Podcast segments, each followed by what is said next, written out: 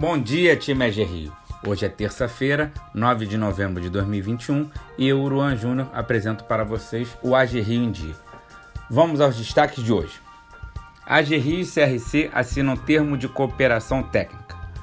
A AG Rio e o Conselho Regional de Contabilidade do Rio de Janeiro, CRCRJ, assinaram um termo de cooperação técnica que tem como objetivo a realização de ações e atividades em conjunto para o desenvolvimento do empreendedorismo no Estado. A assinatura que ocorreu na sede do CRC contou com as presenças do presidente da Rio, André Vilaverde, das diretoras executivas da agência, Tatiana Oliver e Tatiane Pérez, do presidente do Conselho de Administração da Rio, Vinícius Sarciá, além dos presidentes do CRC e da Juscerja, Samir Neme e Sérgio Romai, respectivamente. Você pode acompanhar a matéria completa no nosso site Mercado financeiro eleva a projeção da inflação para 9,33%.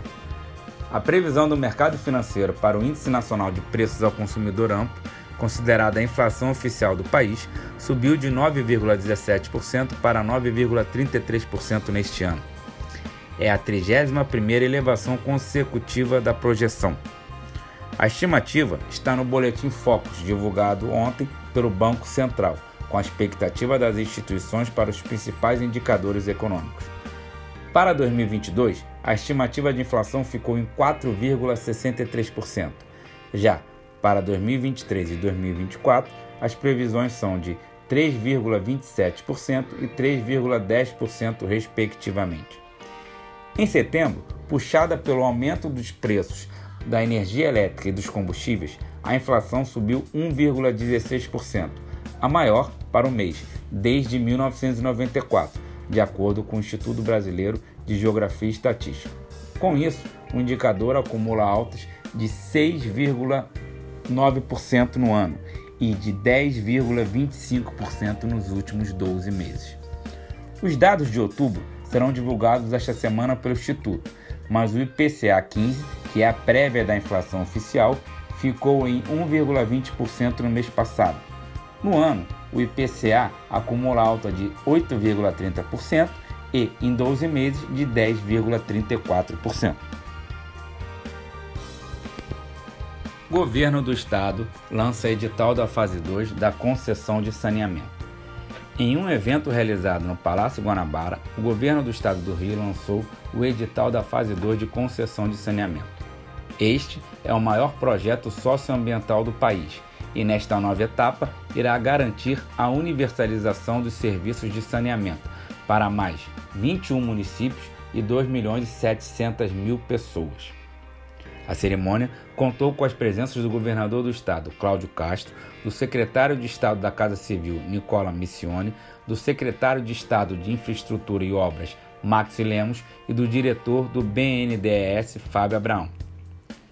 Nessa segunda fase, serão cerca de 4 bilhões e 700 milhões de reais em investimentos, que somados com as outorgas vão gerar aproximadamente 7 bilhões e 300 milhões de reais em impactos na economia do estado durante os 35 anos de concessão. O leilão está programado para ser realizado no dia 29 de dezembro.